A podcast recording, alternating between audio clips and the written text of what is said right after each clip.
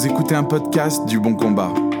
Retrouvez davantage de ressources sur www.leboncombat.fr. Bonjour et bienvenue sur Le Bon Combat, merci de vous être connecté pour ce podcast. Cette semaine, nous recevons Vincent, traducteur de profession, étudiant en théologie à la faculté Jean Calvin et attiré par les personnes du même sexe. Vincent, je rappelle cette expérience que tu nous partageais la semaine dernière de cette jeune femme qui pendant un temps a fréquenté une église évangélique et qui finalement l'a abandonnée, complètement dégoûtée et détruite par l'attitude de certains chrétiens et par l'accueil qui lui avait été réservé. Ce n'est certainement pas une, attitude isolée, et nous la retrouvons parfois euh, ici et là dans les réactions que nous pouvons constater, notamment sur les réseaux sociaux. Cela me donne l'occasion de te poser cette question. Finalement, comment une église devrait-elle accueillir les personnes homosexuelles en recherche?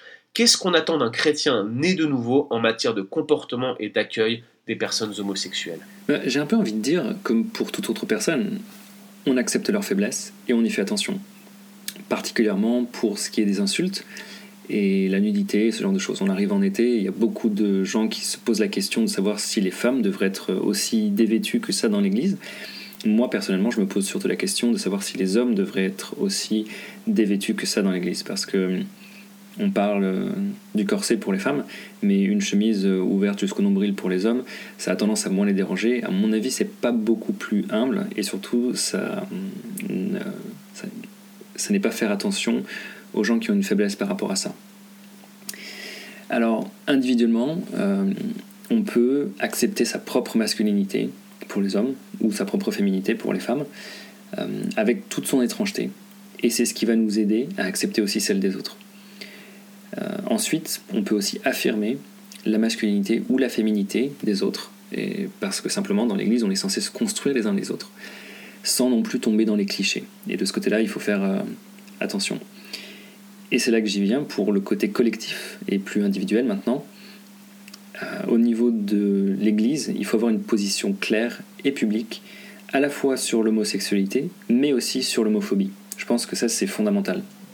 On oublie trop souvent de parler de l'homophobie. Et surtout, bien sûr, agir en conséquence. Il ne suffit pas de belles paroles. Euh, donc éventuellement, une idée, ce serait d'en parler à son pasteur ou à son groupe d'anciens.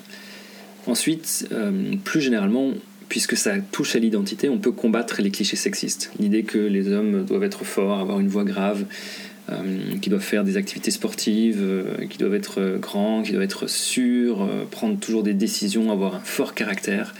Euh, au contraire, je pense qu'il faut en fait valoriser les, valeurs bibliques, qui sont la douceur, l'humilité, la louange, la prière, toutes ces choses qu'on a tendance à plus euh, associer avec les femmes, sans bonne raison véritablement. Et de manière plus générale, il faut respecter l'individualité de chacun. Euh, c'est vraiment du cas par cas.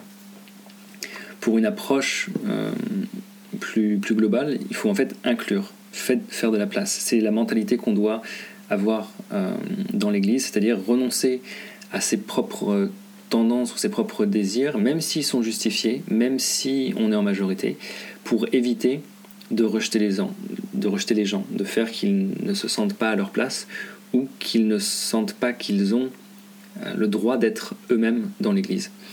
Euh, donc par exemple les idées réductrices sur les groupes de mecs ou sur les groupes de femmes, euh, malheureusement je, les vois souvent euh, comme des, des lieux où se perpétuent les clichés. euh, qui sont en fait des raccourcis de pensée.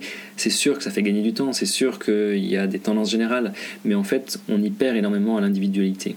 Et les gens qui sont en prise avec des péchés un peu minoritaires, comme par exemple l'homosexualité, euh, du coup se trouvent un peu rejetés, euh, ils ne trouvent pas leur place dans, dans ce genre de choses, et c'est même un lieu de souffrance supplémentaire. Donc il faut vraiment faire attention à ça. Merci Vincent pour ces réponses et pour ces commentaires précieux. Merci aussi pour le temps que tu nous accordes. Rendez-vous la semaine prochaine pour le prochain podcast de la série. Merci d'avoir écouté ce podcast. Retrouvez davantage de ressources bibliques sur www.leboncombat.fr.